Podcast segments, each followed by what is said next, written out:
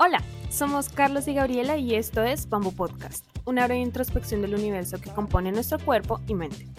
Nos gusta hablar de la travesía humana en entrevistas valiosas con profesionales de diversas áreas, o a través de monólogos introspectivos, o conectando ideas filosóficas en medio de una conversación casual.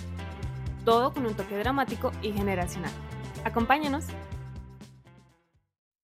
Este podcast es patrocinado por Bamboo Words, una marca que crea experiencias sensoriales de relajación y bienestar a través de la aromaterapia en busca de un mundo mejor.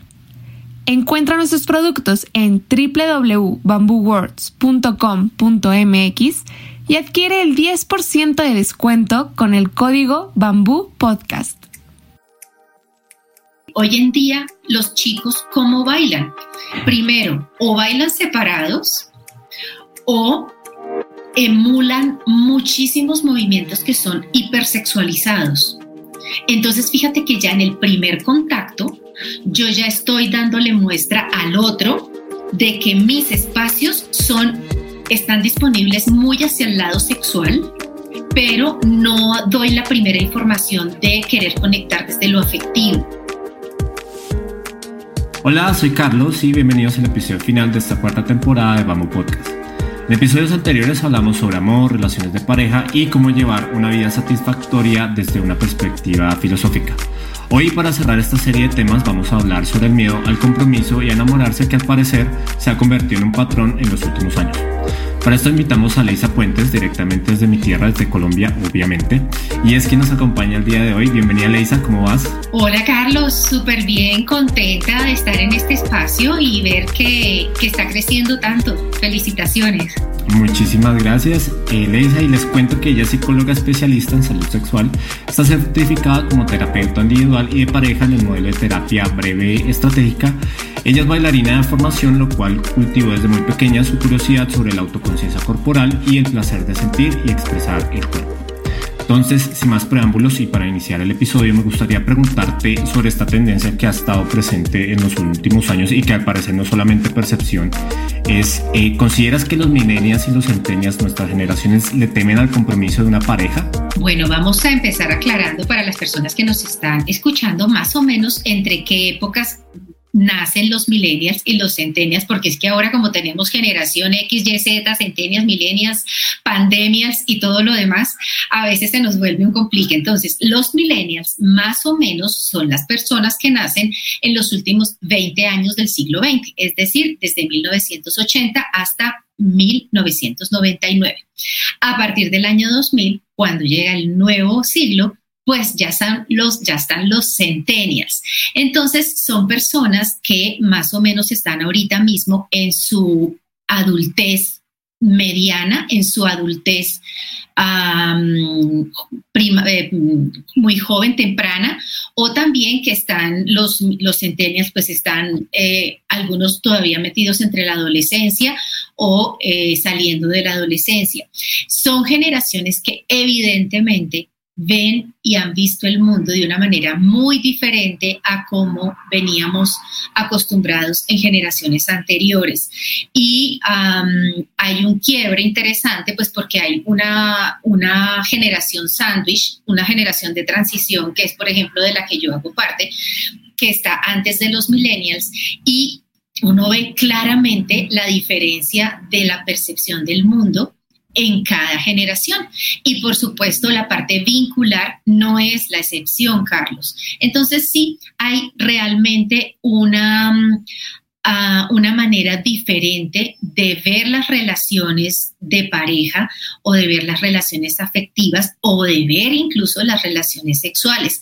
Sí, hay una mm, evitación natural al compromiso y vamos a ver que tiene mucho que ver con que mm, estas son generaciones que han tenido a disponibilidad el Internet y es que la tecnología, de todas maneras, por donde quiera que tú la veas, tiene mucho que ver y ha tenido mucho que ver con la formación de estas personas.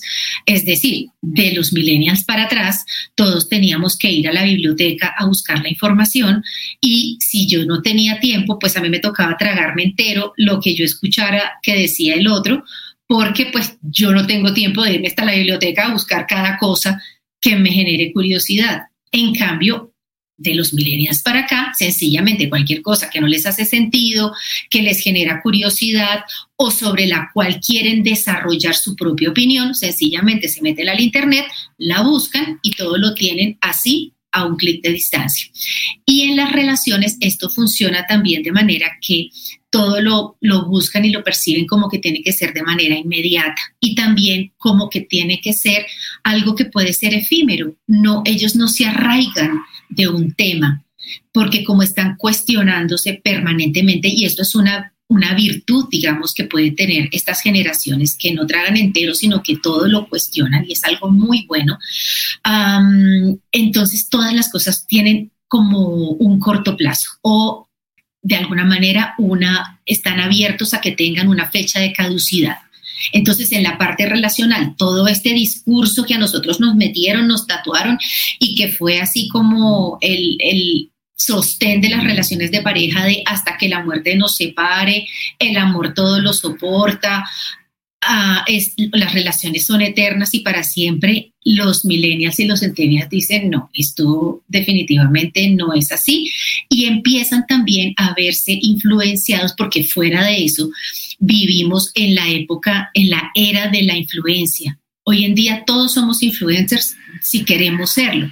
Y esa era de la influencia hace que la información de lo que es, por ejemplo, una relación de pareja más saludable dentro de estándares que ya están más estudiados y que no son como, nos, como les tocó a las generaciones anteriores a punta de improvisar. Hagámosle por este lado a ver si por acá nos sale o por este otro a ver si por acá nos resulta, o sigamos el mismo modelo que usaron nuestros padres, abuelos y tatarabuelos, porque no hay otro.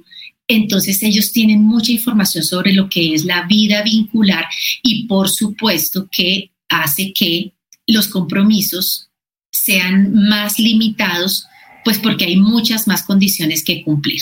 Mencionas el ejemplo de, de, la biblioteca, o sea que por ejemplo para obtener la información antes pues era un proceso más analógico, o sea tenías que pues buscar de cierta forma la información, o sea tenías una sola fuente de información y no habían más opciones, entonces, claro, pues era muy difícil cuestionarse, pues sobre, en el caso de las relaciones de pareja, bueno, pues esta persona sí me conviene bajo qué parámetros si solo conozco esta lista de parámetros y no tengo más fuentes de información. En cambio, ahora el alcance de la información y este tema de la gratificación inmediata, pues permite que accedamos a la información eh, muy, muy rápido. Y, mm, y, me gusta esta idea, por ejemplo, de, de, pensar que, bueno, justo me voy a adelantar un poco de, de las aplicaciones para, para ligar y es, o sea, el proceso de, ligar actualmente en, en, las redes sociales y lo que dices a través de la, de la influencia de cierta manera también.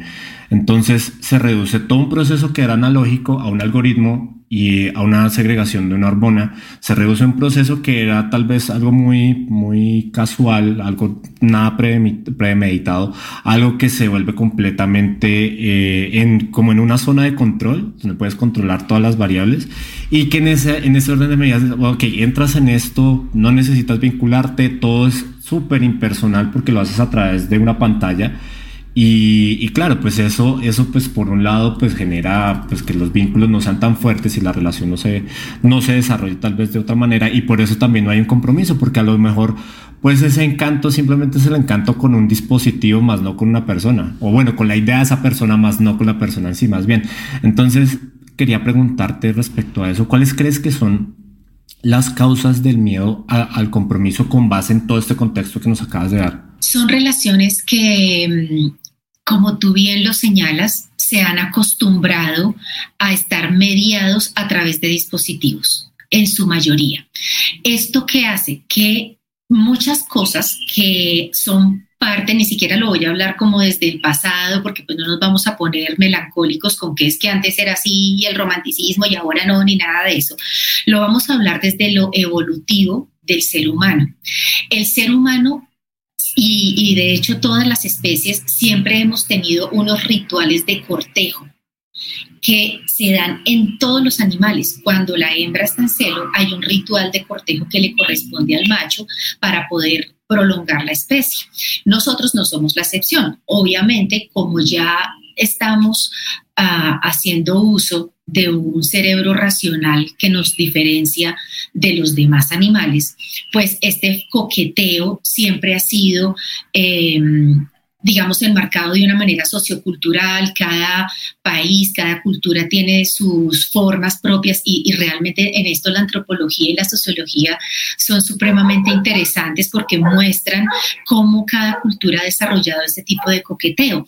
Pero hoy en día todo este coqueteo que nace a partir de una mirada, de cruzarse, de mostrar interés con una persona que todavía no conoces, pero que la puedes estar viendo diariamente, se ha perdido porque justamente tenemos las, las aplicaciones, que no las, no las descalifico porque tienen su virtud, pero Ah, mira que me, esta pregunta me recuerda a un maestro de danza, uno de mis maestros de danza de ritmología árabe, que es argentino, que ya es un señor que está por sus ochentas, y él decía, yo no entiendo hoy en día cómo la gente forma parejas, porque es que nosotros antes íbamos y esperábamos ansiosamente las fiestas o de la feria del pueblo o de fin de año, porque ahí eran los centros donde se podía conectar o ligar, como lo estamos diciendo, con las personas del otro sexo o con las personas que nos pudieran resultar atractivas. Y entonces él decía, había todo un proceso donde yo conectaba visualmente con alguien que me gustara, la vista de esa persona, la forma de mirarme o su expresión corporal, o sea, lenguaje no verbal, me daba a entender enseguida si yo le gustaba o no. Entonces, proceda al siguiente paso o absténgase. Todo esto era una, un desarrollo de percepción cerebral que hoy en día no estamos teniendo, Carlos. Y luego él decía, entonces yo si veía luz verde, me acercaba, rompiendo mis nervios, mi timidez. Entonces esto también a nivel de una experiencia psicológica es muy importante porque te enseña a salir de tu, de, tu zona de confort, a, meterte en un desafío y a tomar un riesgo de que de pronto tú hayas malinterpretado la señal de la chica y que llegues allá y le digas, ¿quieres bailar conmigo? Y ella te diga, no, gracias. Y tú te sientas entonces que tienes que entrar en manejo de frustración, que es otra cosa que tampoco tienen muy desarrollado hoy en día los pertenecientes a, la generación millennials o a los, o los centennials o lo que suele llamarse generación de cristal por la fragilidad emocional que tienen. Y entonces cuando ya, él decía, cuando ya entonces ella accedía, era una fantasía, o sea, era como que llovían estrellas del cielo porque era como lograrlo y para ella también era algo así como saberse que había todo este coqueteo previo, todo este cortejo y luego dice él, y luego bailábamos, que entonces yo tenía que tomarla a ella por la cintura y por la mano y ella me tomaba por el hombro y esa proxemia era muy importante. Hoy en día los chicos, ¿cómo bailan? Primero, o bailan separados o emulan muchísimos movimientos que son hipersexualizados. Entonces, fíjate que ya en el primer contacto, yo ya estoy dándole muestra al otro de que mis espacios son, están disponibles muy hacia el lado sexual, pero no doy la primera información de querer conectar desde lo afectivo. Y en una relación necesariamente se tiene que dar un orden. Y es a ti alguien te atrae físicamente, es lo primero, o sea, tú no conectas con alguien, aunque hoy en día, gracias a la tecnología, tú te puedes enamorar de una voz que nunca le has visto la cara porque también pasa, ah, pero también hace parte de un proceso que es diferente a lo que el cerebro humano viene acostumbrado. Y luego de que hay una atracción, luego se empieza a desarrollar la afinidad, a encontrar afinidades con esa persona que también se encuentran a través de, del contacto físico y del contacto emocional, que esto sí se puede dar de una manera virtual, pero siempre va a ser diferente. Y luego empieza a surgir ya una emoción, un agrado, un sentimiento que se puede ir transformando a la parte íntima. No quiero decir que siempre tenga que haber un componente afectivo para llegar a la parte sexual, pero digamos que si tú estás en busca de una mm, relación de pareja a largo plazo, pues necesariamente tiene que haber implicado un componente afectivo. Y eso es lo que pasa hoy en día, que los chicos tienden mucho y no solamente los chicos, porque estamos hablando también de personas que nacieron en los ochentas, que hoy ya están en sus cuarenta y tantos, pero hay mucho menos eh, exposición a los, a, las, a los, al compromiso porque hay mucho encuentro casual. Ellos se sienten más protegidos en los encuentros casuales, les generan menos riesgo. Porque pues en esta, por ejemplo, la, la, retomando lo, lo, analógico, en una aplicación toda esta magia y todo esto que nos acabas de contar de tu profesor, de este ritual de cortejo que, que pues tenía como ciertas etapas, cumplir con ciertas cosas, eh, en, una aplicación. Y claro, todavía tal vez es muy temprano para juzgar el impacto sea positivo o negativo, ¿no? Porque todavía no, no sabemos realmente cómo estas generaciones pues, están creciendo y cómo van madurando y qué resultados tendrá eh, eh, cortejar de esta manera. Entonces, en el caso de las aplicaciones, que es la siguiente pregunta, Tinder, todo este cortejo se resume en un match, en una notificación de celular. O sea, sí, claro, se ven, pero entonces, pues, obviamente no, no, pues jamás será lo mismo y depende mucho de la persona claramente, pero se resume a que me llega una notificación de celular, la abro, veo a la persona y empiezo a hablar con ella. Y entonces claro, cambia totalmente el, ritmo de la, del cortejo porque pues es de otra vez sea un cortejo desde, desde un dispositivo digital y no desde lo analógico, que lo analógico puede enseñar muchísimas cosas más, como la frustración, como bueno, tal vez estoy, estoy cortejando bien, estoy recibiendo y dando las señales indicadas, estoy hablando, me estoy vistiendo bien, me estoy expresando, lo que sea. Em, entonces, eso, eso tal vez puede ser algo que, que, con el tiempo se podrá ver si es bueno o, o malo. Em, pero en específico, y es la siguiente pregunta, el, el, uso de estas aplicaciones que efectivamente nos permite pasar tal vez de lo, de lo afectivo casi que directamente a lo sexual, porque casi que se invirtió el orden, o sea, tal vez nos vinculamos sexualmente primero y después hablamos, o sea, no se sabe, pero vamos primero por, por ese lado. Eh, y que eso además nos permite mostrarnos menos vulnerables también por lo que, lo que entendí hace un rato que mencionabas, porque entonces, bueno, muestro esa parte, pero no abro mis sentimientos, no abro mis emociones porque no es necesario. También eso es, eso es cierto. ¿Qué opinas sobre el uso de, de estas aplicaciones y qué impacto crees que pueden tener si, si no se usan de manera consciente? Bueno, vamos a empezar por lo positivo, siempre incluso en toda comunicación, siempre empezar por lo positivo es, lo, es el deber ser. Ah, las aplicaciones tienen una virtud maravillosa y es que te ahorran tiempo. Si antes mi profesor de danza tenía que esperarse dos veces al año para ver a quién conocía o de pronto cuando salía a dar una vuelta eh, los, los viernes conocer a alguien, hoy en día tú tienes un abanico de posibilidades que además son posibilidades estudiadas por un algoritmo que te garantizan que tienen afinidad contigo. Es decir, si a ti te gusta el fútbol, por un lado, fuera de eso, eres hincha del equipo de México, por otro lado, fuera de eso, te gusta la comida japonesa. Entonces, el mismo algoritmo de la aplicación te cierra los círculos hasta que te deja un maravilloso ramillete de posibilidades que son muy altamente afines a ti. Mm. Esto hace que ese proceso se facilite. Y realmente eso es uno de los temas que tienen las ah, comunidades de estas, de estas generaciones. Y es que todo es más fácil, todo es como ahorrémonos tantos pasos. Está bien porque no pierdes tiempo, y pues te empiezas a relacionar con gente que, que, es muy afín contigo y bueno, incluso de todas maneras es interesante que fíjate tú que tanta afinidad no es garantía de que tú logres tener una relación buena y de calidad. En cambio, puede ser que tú seas todo esto que, dije, que dijiste, pero que en la vida real un día te vayas de viaje y conozcas a una mujer que no le gusta el fútbol, que no sea hincha obviamente de ningún equipo y que sea alérgica al pescado, pero pueden tener una relación maravillosa porque pues no son cosas que son real, que sean realmente importantes. Entonces, es importante estar de acuerdo en lo fundamental. Entonces, hablemos de que si ya las personas se metieron en estas aplicaciones y conectaron, primero que todo hay que tener una lista, y esto no es solamente en lo virtual, es en todo lado. Tú tienes que tener una lista de cuáles son tus puntos negociables y tus puntos no negociables en una relación. Entonces, para mí no es negociable, por ejemplo, una pareja que me violente ni física ni psicológicamente.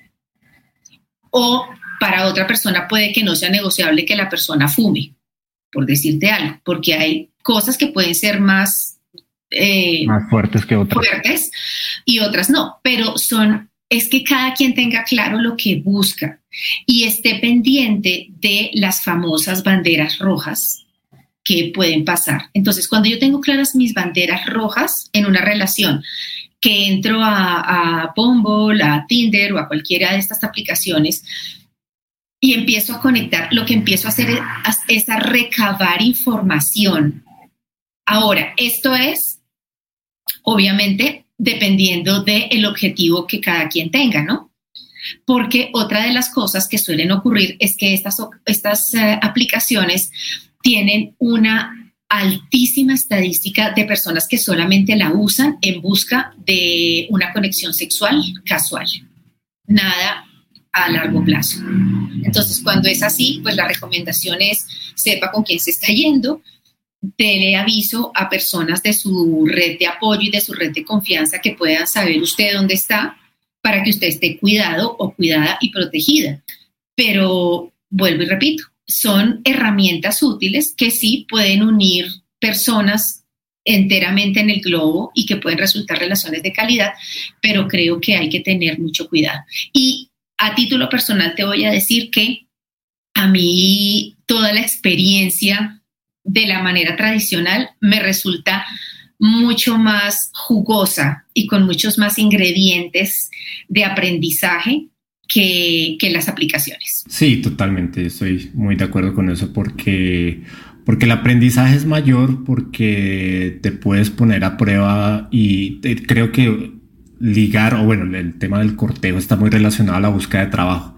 O sea, tienes que presentar una muy buena versión de ti, tienes que aprender a hablar, tienes que aprender a articular, tienes que tener ciertas herramientas de vida que te van a ayudar al éxito, de cierta manera. Entonces, claro, totalmente esta, esta idea de, de sí, del mundo análogo, o sea, no sé, ir a un bar, a una discoteca, algo así, o no necesariamente ir a un congreso de algo o en la universidad, y entonces intercambias una mirada, entonces piensas la forma en cómo le voy a hablar, eh, cómo puedo, podemos trabajar en grupo, hacer trabajo en equipo, o en un bar pues voy y no sé, le mando saludos como decimos en Colombia, o le mando una cerveza, un cóctel, lo que sea, y eso es lo que me parece valioso, que todo este proceso analógico pues te ayuda a pensar y a ser más curioso y a darte maña pues para que la cosa te salga efectivamente bien y te pongan atención.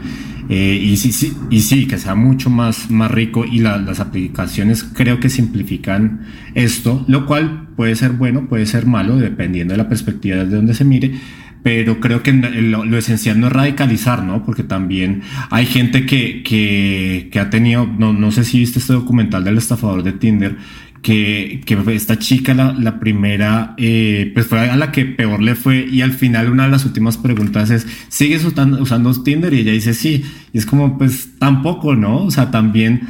Porque fíjate tú que son los escenarios ya conocidos. Entonces, qué miedo salirme yo como a que me cortejen de la manera antigua si ese escenario no me resulta tan familiar. Y, sí, claro, se hace que se, que se inhiban una cantidad de habilidades y eso es real y es estudiado por psicología. La cantidad de habilidades que, habilidades sociales que hemos mermado en su desarrollo a nivel cerebral, pues estas últimas generaciones, por cuenta de, la evitación que hacen al contacto físico directo y a la sobreexposición. Esta palabra es muy importante porque tú decías algo muy interesante, Carlos, y es cuando nosotros estamos directo en lo presencial, frente a frente, tú puedes ver la versión mía que yo te estoy mostrando, que es la real. O sea, si yo tengo mal aliento, tú enseguida sabes si yo eh, tengo alguna manía, si, mi, si mi expresión corporal te dice algo, o la forma como yo llegué al momento en el que llegué a encontrarme contigo, llegué corriendo porque llegué tarde, o sea, hay mucha información que se, que se pierde. Y cuando estamos detrás de una cámara, yo puedo armarte el avatar que yo quiera armarte. Yo puedo presentarme como una mujer en sus 20 con todos los filtros y todas las cosas que hay ahora y puedo venderte una información que es totalmente falsa y de eso está lleno, llena la, llena la red y llena, eh, lleno el mundo, lo cual es una posibilidad también en lo presencial, pero es más difícil porque de todas maneras todos tenemos una intuición y un sexto sentido que en lo presencial eh, tiene más, más posibilidad de funcionar. Además que me gusta esta posibilidad que el algoritmo, por más avanzado que esté, no va a ser, no le va a dar a, con la fórmula mágica para encontrar la pareja ideal, ¿no? O sea, a veces todo este tipo de factores que no son no verbales, que no son eh, directamente visuales, eh, y que responden a este sexto sentido que tú dices, pues eso influye muchísimo más en la en que a alguien la traiga uno no. Y por más que las aplicaciones hagan y deshagan, pues no se va a lograr. Y también eh, retomando como este aspecto de, de mm, como esta, esta imagen que construimos, porque es muy fácil pues a, eh, a, través de una pantalla pues decir hacer lo que sea y presentarnos de la forma que, que quisiéramos. Eh, y retomando lo del miedo a enamorarse, que tiene un término muy bonito que es la filofobia, es como el nombre técnico, más o menos el miedo a enamorarse o a, o a comprometerse. Eh, y, además de, eso también hay como una tendencia a dejar las relaciones a la primera. O sea, por ejemplo, estoy con alguien, hizo algo que no me gustó, adiós, muchas gracias. ¿Crees que estas generaciones a las que, las que, de las que hemos hablado hay menos tolerancia al fracaso? Y creo que ya mencionabas algo sobre eso. Y por ende se va del compromiso. Totalmente. Claro, no hay una, un entrenamiento. Es que el cerebro nuestro se ha venido entrenando de acuerdo a la época que le haya tocado vivir. O sea, hoy en día yo no sería capaz de aliarme contigo para ir a matar un mamut, pero si las circunstancias nos ponen en eso, algo nos inventamos hasta que no nos dejemos morir de hambre. Al menos un conejo alguna cosa lo resolveremos. Pero si tú no tienes de dónde hacer ese entrenamiento, y al contrario, tienes las posibilidades que son las salidas más fáciles. Entonces, si tú y yo tenemos que elegir entre cazar el mamut o irnos al supermercado a comprar, pues evidentemente no hay nada, no hay discusión. Y es lo que le ocurre a las generaciones. Si todo es tan fácil, ¿por qué me voy a complicar yo la vida dándole oportunidad o, esperando aquí o gastando tiempo en conocer más a una persona. Antes sí había una capacidad que estaba entrenada en ir observando e ir em, haciendo las propias conclusiones hasta decir, no, definitivamente ya llevamos un periodo de tiempo juntos y, esto no, no va para ningún lado, o peor aún, ¿no? Porque es que son los dos extremos y por eso no podemos hablar de que esta generación lo hizo bien y aquella lo hizo mal o que este es el modelo correcto. No, jamás voy a decir una cosa así.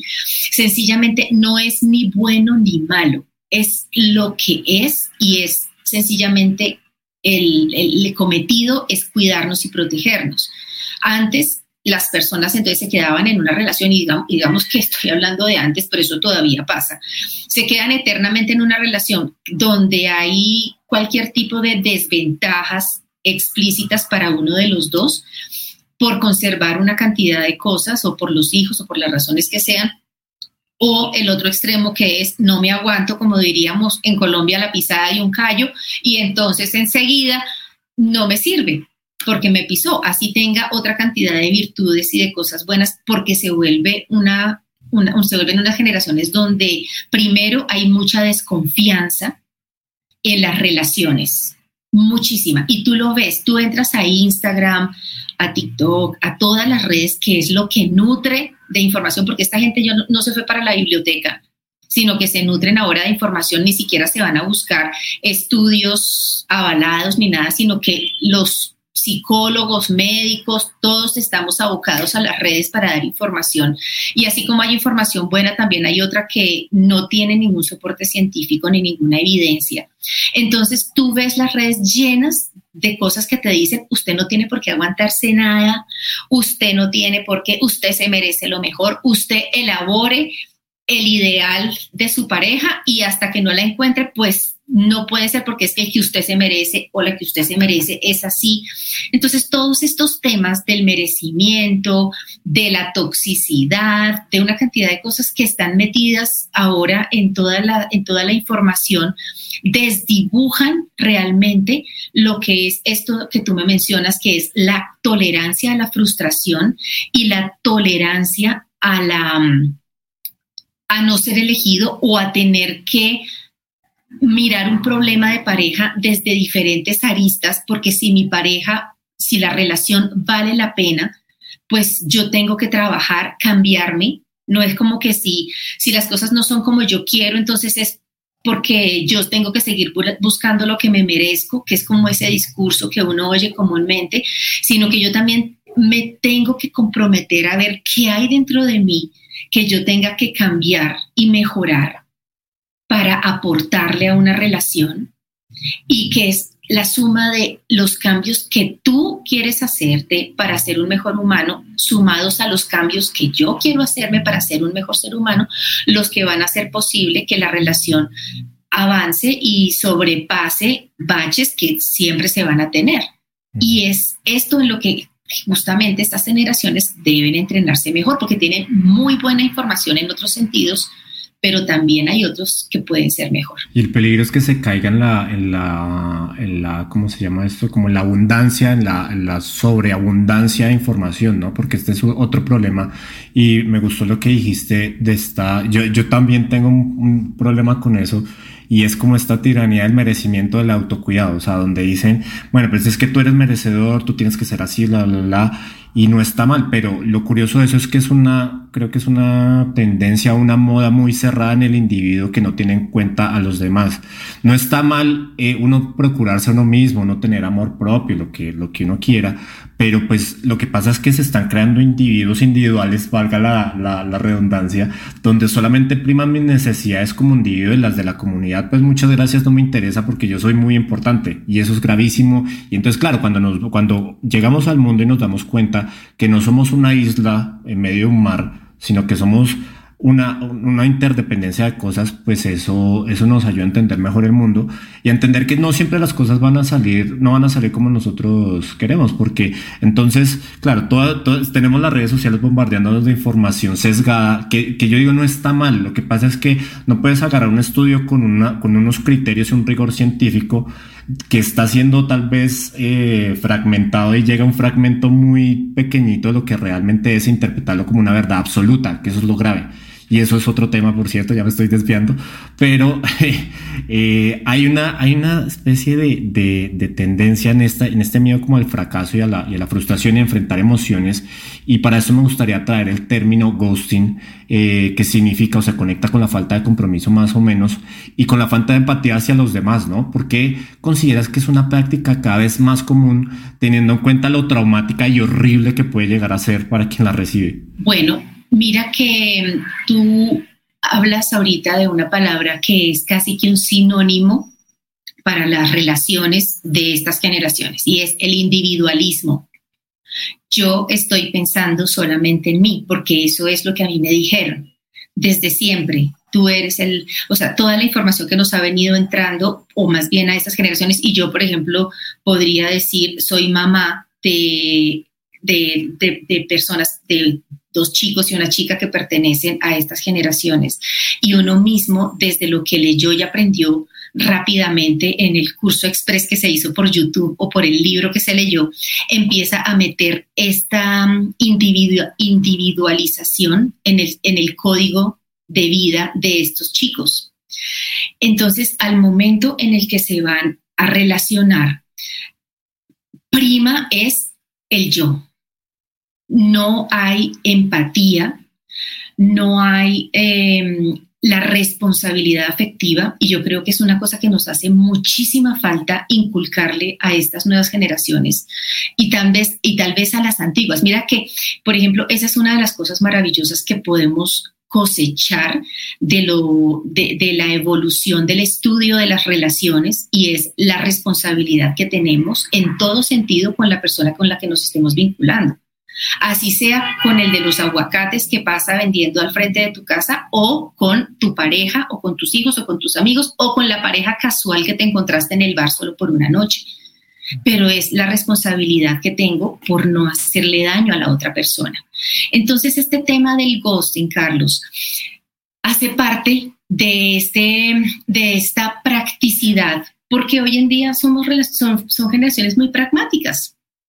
Entonces, pues sencillamente no me gustó, no conecté o anoche tuvimos sexo y eso era lo que yo quería, realmente era lo que yo estaba buscando, pero como yo no fui claro o clara, pues sencillamente me desaparezco y la otra persona se queda con lo que percibió, con, lo, con los mensajes que interpretó y que no fueron claros o que fueron engañosos y lastiman muchísimo. Una de las cosas que hace el ghosting principalmente es un juego cerebral totalmente perverso. Es un juego psicológico muy bravo porque lo primero que se piensa es yo hice algo mal, hay algo mal en mí, ¿qué sería lo que yo hice que no le gustó? Y empieza la persona a rumiar y a rumiar una y mil veces todo lo que hizo, dijo, todas las posibilidades de interpretación y eso vuelve loca la mente de alguien y entran en una ansiedad increíble. Y además es más complicado y se tienen que hacer a veces, eh, muchas veces procesos terapéuticos, psicológicos para poder romper esos hilos que se, donde se queda atrapada esta persona, porque mm, esa rumiación de pensamientos se vuelve algo casi que adictivo, porque la búsqueda, eh, o sea, la pregunta del millón en esa mente es, ¿qué fue lo que yo hice? Y yo lo necesito saber. Y cuando la persona no vuelve a aparecer, entonces se queda eso ahí como eternamente de algo hice mal yo. Así uno diga de dientes para afuera, yo ya lo superé, él es el que se lo pierde, eh, soy una, y salga yo en redes, porque es que esto es para lo otro que, que sirven las redes para salir diciendo, yo me amo, yo soy la más, el universo me tiene preparados regalos maravillosos y yo no sé qué más cosas que decimos. Por dentro está la misma rumiación el ghosting es una irresponsabilidad. Yo la enmarco, de hecho hace poquito hice un, un reel al respecto, son delincuentes afectivos, porque tú no te puedes aparecer en la vida de una persona, tener un vínculo que te guste o no te guste, no tiene nombre, pueda que tú no le pongas nombre, pueda que se llame solamente encuentro casual, pero eso ya es un vínculo y que tú te desaparezcas sin dar una explicación. Primero, es un acto de inmadurez absoluto. Segundo, es un acto de irresponsabilidad. Y a las personas que han sido víctimas de ghosting, lo que yo les diría es, mm, lo primero que tienen que pensar, así cueste un tiempo, es el problema no soy yo, el problema es la persona que se fantasmeó, o sea, que, que se desapareció. Sí, eso es muy triste. Eso es muy, muy triste y, y además por ejemplo, no sabemos cómo interpretarlo, no tenemos las herramientas. Yo creo que hasta ahora ya ha sido algo muy beneficioso de, de, de, la tecnología, por otro lado, a los podcasts, los canales en YouTube, como todo este acceso a la información, donde de cierta forma te cuestionas, bueno, ¿cómo puedo ir mejor? ¿Cómo puedo entender mejor las cosas? Y, y, y eso es como lo, lo valioso, por lo menos por lo menos uno decir, bueno, esta conducta es errónea, ¿por qué? ¿Por qué me estoy sintiendo así? O sea, ¿por qué responsabilidad tiene la otra persona? ¿Qué responsabilidad tengo yo? Pero entonces a veces las redes sociales y todos en algún momento, porque pues yo creo que alguna vez he estado ahí, tratamos de, de transformar y de comunicar estos, estos fracasos emocionales o estas tristezas emocionales y traducirlos como en victorias o en triunfos. Entonces, sí, como como decía en redes sociales, no, nunca había estado mejor, que no sé qué. Y es como, no, pues hay un proceso, hay unas cosas, no es simplificar eh, eh, las cosas de que soy merecedor de amor y nada de eso. No, a lo mejor hay ciertas cositas en el medio, entre líneas, que se pueden rescatar. Y, mm, y, ese, es el, y ese es el reto, porque sí, la práctica de ghosting es, es nefasta eh, yo creería yo que es algo pues muy común por esto mismo que dices, pues no tengo ningún vínculo, soy muy pragmático, muchas gracias a Dios no respondo, pero, pues, o sea, ¿qué pasa con la otra persona? O sea, ¿qué, qué pasa realmente con eso? Y no, pues no, no se vale, o sea, definitivamente no, no es una opción.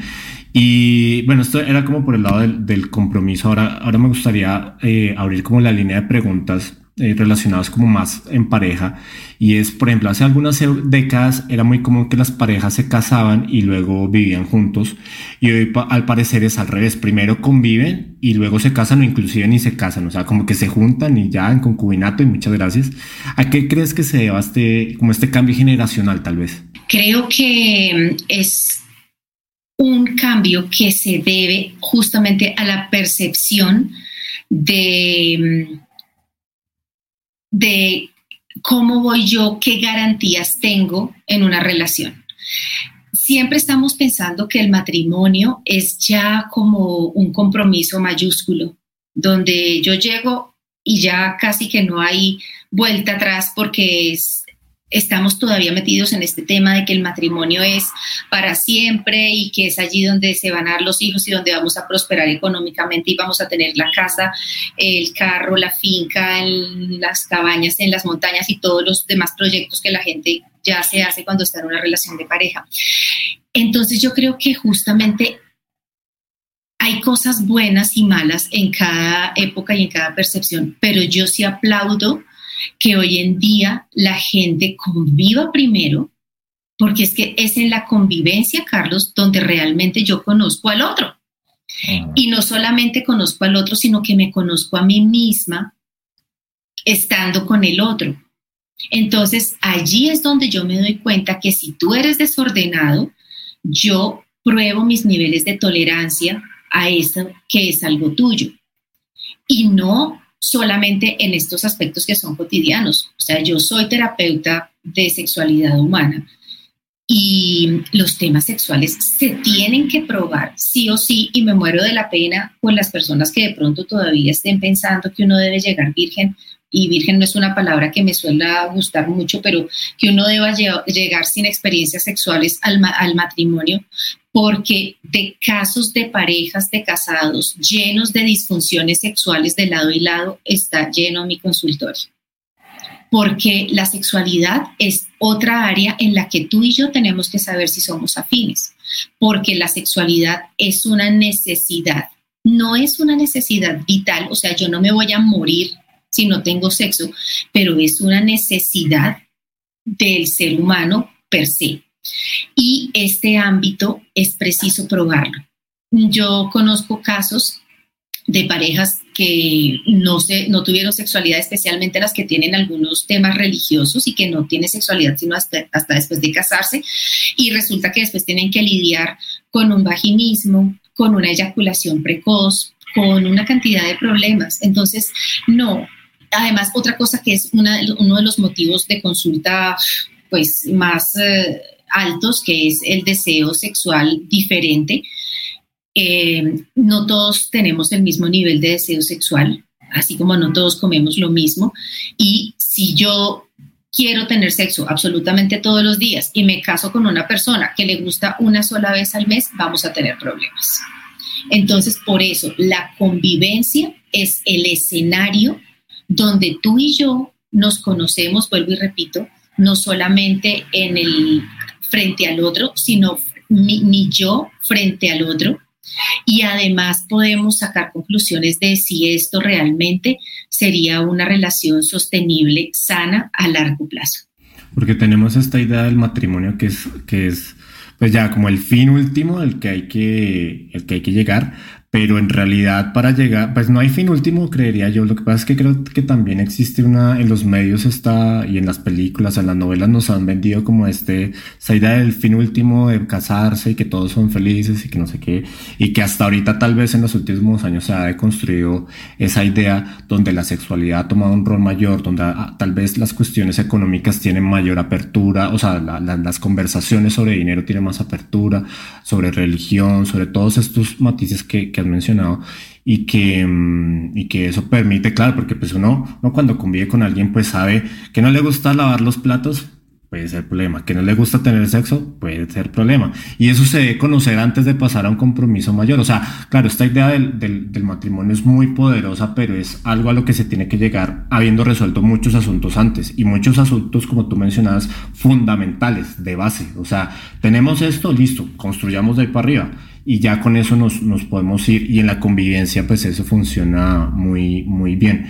Y, por ejemplo, en, qué sugerencias... Eh, nos podrías dar, eh, por ejemplo, o bueno, le podrías dar a alguien que tiene miedo al, al compromiso, alguien que cree que el compromiso es el fin de la libertad, porque también está esta creencia, bueno, ¿para qué me va a casar así estoy bien? Pero tal vez, y eso, y eso es una creencia mía, tal vez las, las mujeres tienen esta idea más del matrimonio que los hombres. O sea, los hombres tal vez nos casamos porque queremos hacer felices a las mujeres, pero no como una convicción como tal eh, personal. Entonces, ¿qué sugerencias o consejos le podrías decir a alguien que tiene este miedo hacia el compromiso? Pues quiero decirte que para sorpresa tuya, justamente hace poco estaba leyendo un estudio que hizo una de las, de las revistas más prestigiosas de psicología, que están evaluando por qué hoy en día hay muchos más hombres solteros que antes.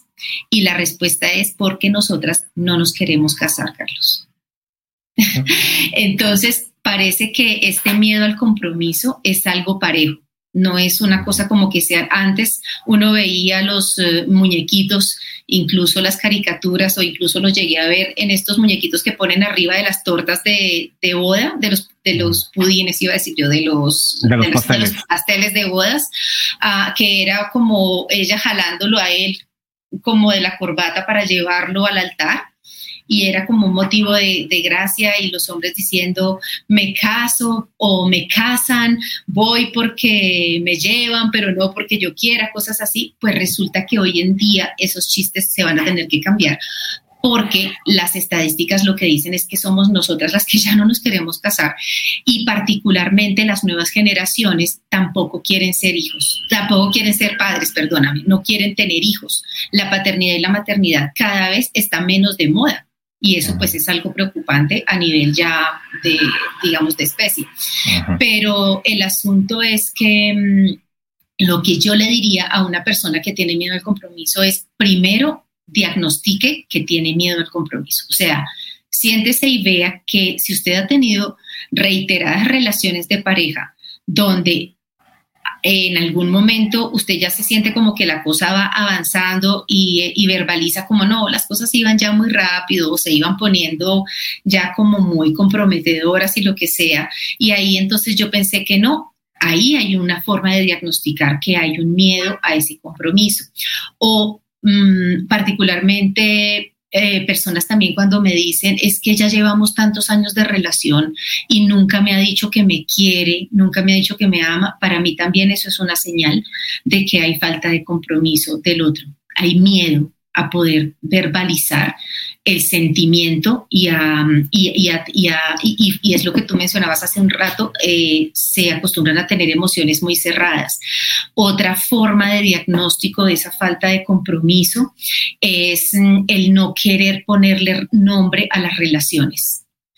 Hasta el negocio más chichipato, más chiquito, tiene nombre. Yo tengo que ponerle nombre a las cosas hasta el último de los seres humanos tiene nombre. Los perros con dueño, gatos con dueño tienen nombre. ¿Cómo una relación no va a tener nombre?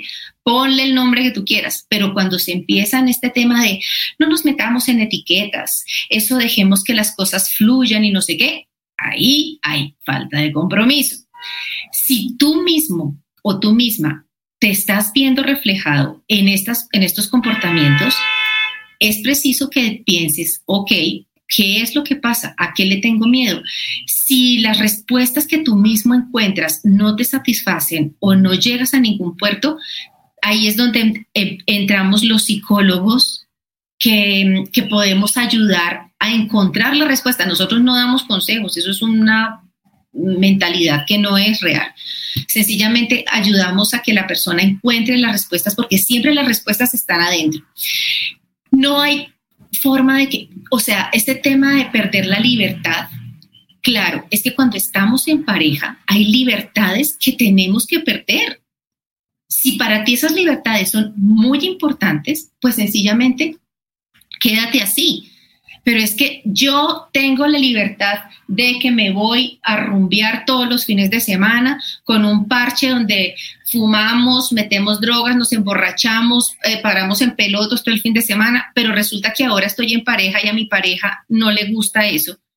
Pues entonces yo voy a perder, digamos, no la libertad, porque yo tengo la libertad de decidir si lo sigo haciendo, pero yo lo que tengo es la decisión de sopesar, ¿es más importante mi relación o es más importante irme al despeluque del fin de semana? Entonces no es una pérdida de la libertad. La libertad tú nunca la vas a perder porque como ser humano es lo que te corresponde por derecho propio. Lo que tú ganas, más bien en lugar de perder, es la opción de decidir.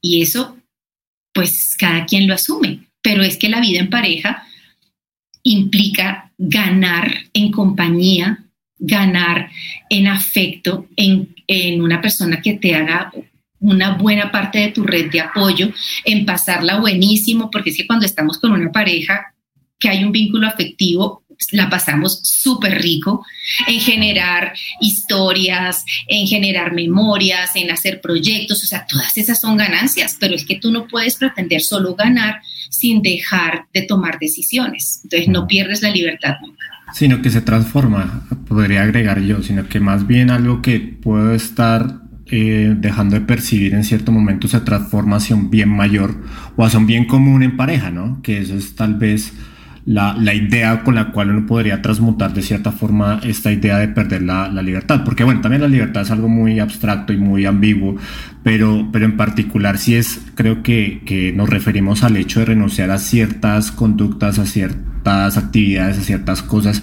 que definitivamente pues en pareja ya no van a funcionar de la misma manera. Y creo que sí, creo que es como transformar esto hacia un bien común que nos permita trascender y llegar a una mejor versión de nosotros mismos, por más cliché que, que suene, pero esa es la idea.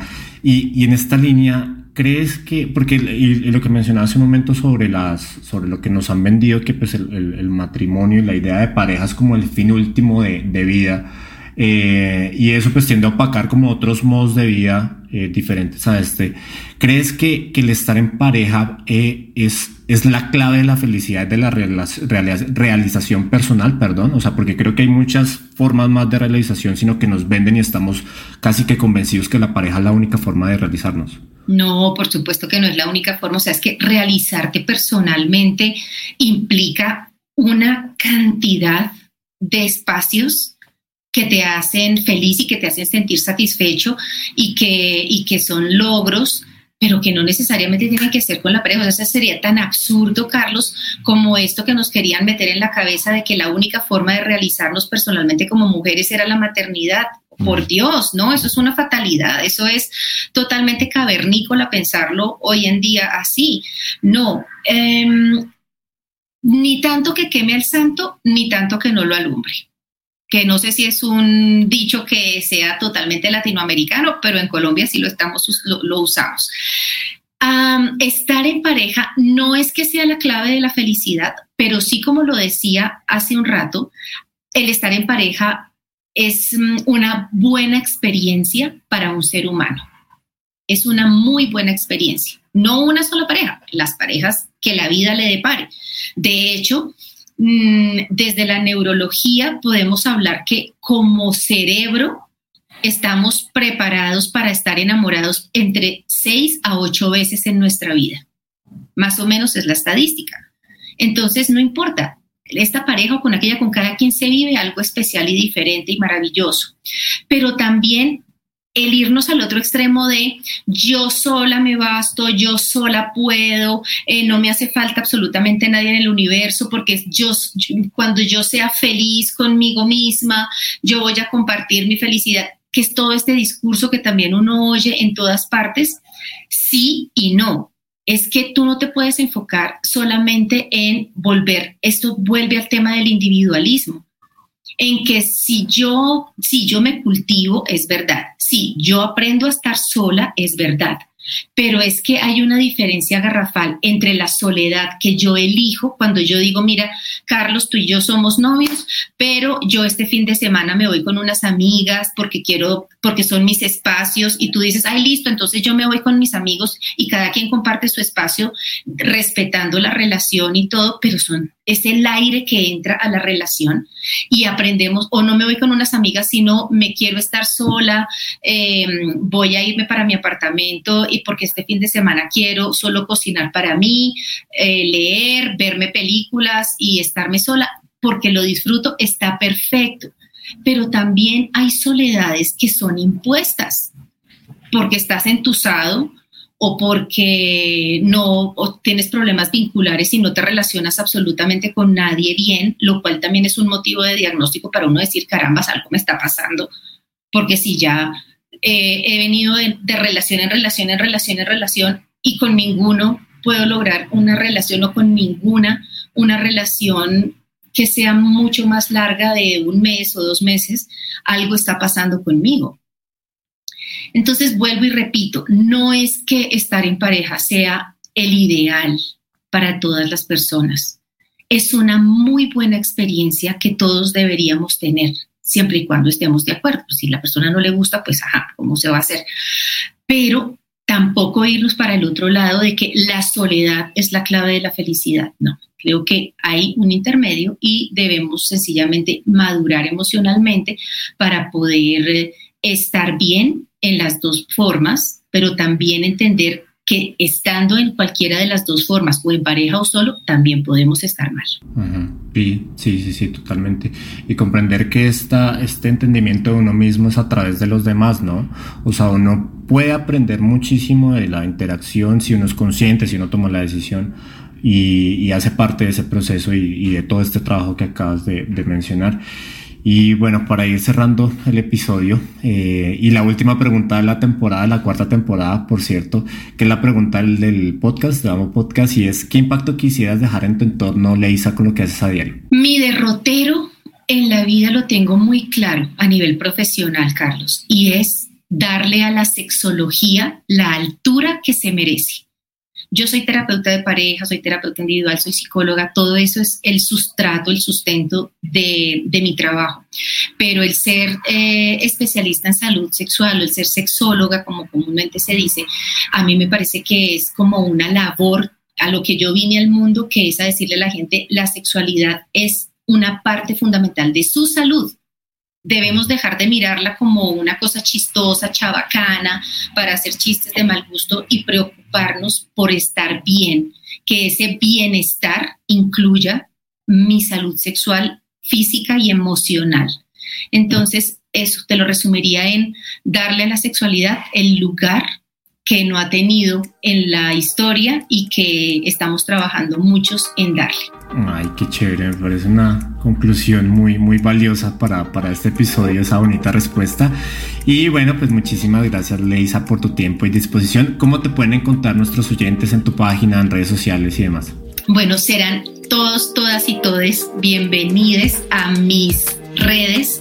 Ah, en todos lados me encuentran como Leisa, tu sexóloga, Leisa con I de punto y con S, Leisa, tu sexóloga en Instagram, TikTok, Twitter, Facebook y por supuesto también los espero en mi website que es www.leisapuentes.com. Yo atiendo toda mi terapia virtual. Prácticamente el 99% de mi terapia es virtual. Atiendo comunidad hispana, parejas hispanas en todo el mundo. Y si alguien cree que yo le puedo ser de ayuda para mejorar su calidad de vida vincular o sexual, aquí les estaré esperando. Por favor, sigan a Leisa, tiene contenidos muy chéveres, muy interesantes en su Instagram y en todas sus redes sociales, se las recomendamos muchísimo. Y bueno, de nuevo, Leisa, muchísimas gracias por tu tiempo y atención. Hemos llegado al final de esta cuarta temporada y queremos agradecer enormemente a todos los invitados que le hicieron posible, a todos nuestros oyentes, obviamente, por acompañarnos a explorar juntos el universo que compone nuestro cuerpo y nuestra mente. Nos encontraremos de nuevo el próximo año. Recuerden que todos estos episodios los pueden encontrar en nuestro catálogo. Eh, completo de contenidos en Apple Podcast, Spotify y Deezer. Nos vemos hasta pronto.